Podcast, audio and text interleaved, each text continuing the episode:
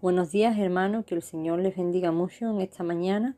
Me gustaría compartir con vosotros un pequeño pensamiento y el texto de hoy se encuentra en el libro de Génesis capítulo 35 versículo 3. Y levantémonos y subamos a Betel y haré allí altar al Dios que me respondió en el día de mi angustia y ha estado conmigo en el camino que he andado.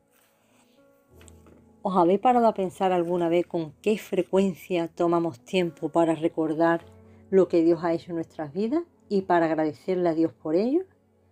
Es verdad que vivimos en un mundo muy ajetreado, nos ha tocado vivir un tiempo de muchas ocupaciones y aunque tenemos muchas más facilidades de las que tenían hace un tiempo atrás, los electrodomésticos, lavavajillas, microondas, lavadora, Vamos al grifo, lo abrimos, tenemos agua sin necesidad de ir a buscarla.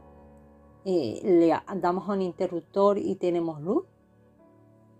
Y, todo esto es verdad que han facilitado mucho la vida nuestra, pero también es verdad que aún así tenemos muchas más ocupaciones de las que tenían un tiempo atrás.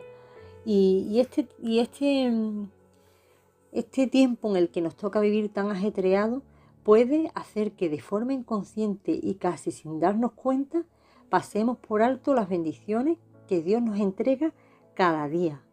El trabajo, las reuniones, los compromisos familiares, todo esto puede llenar gran parte de nuestro tiempo y causar que mayormente acudamos o busquemos a Dios en tiempos de necesidad o de desierto o en el tiempo de la prueba.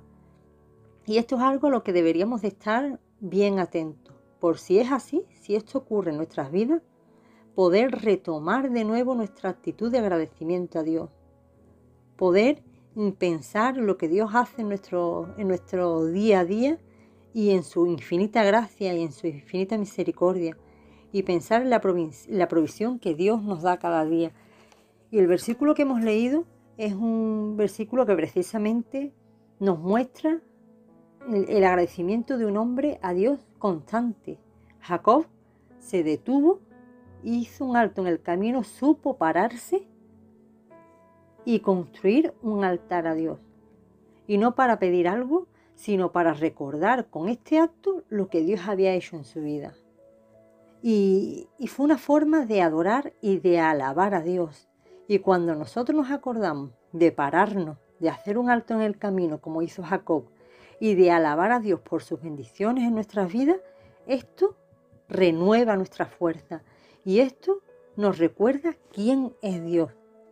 Porque cuando recordamos la fidelidad de Dios y lo fiel que Dios ha sido con nosotros en el pasado, nos sentimos confiados para poner en sus manos nuestro futuro.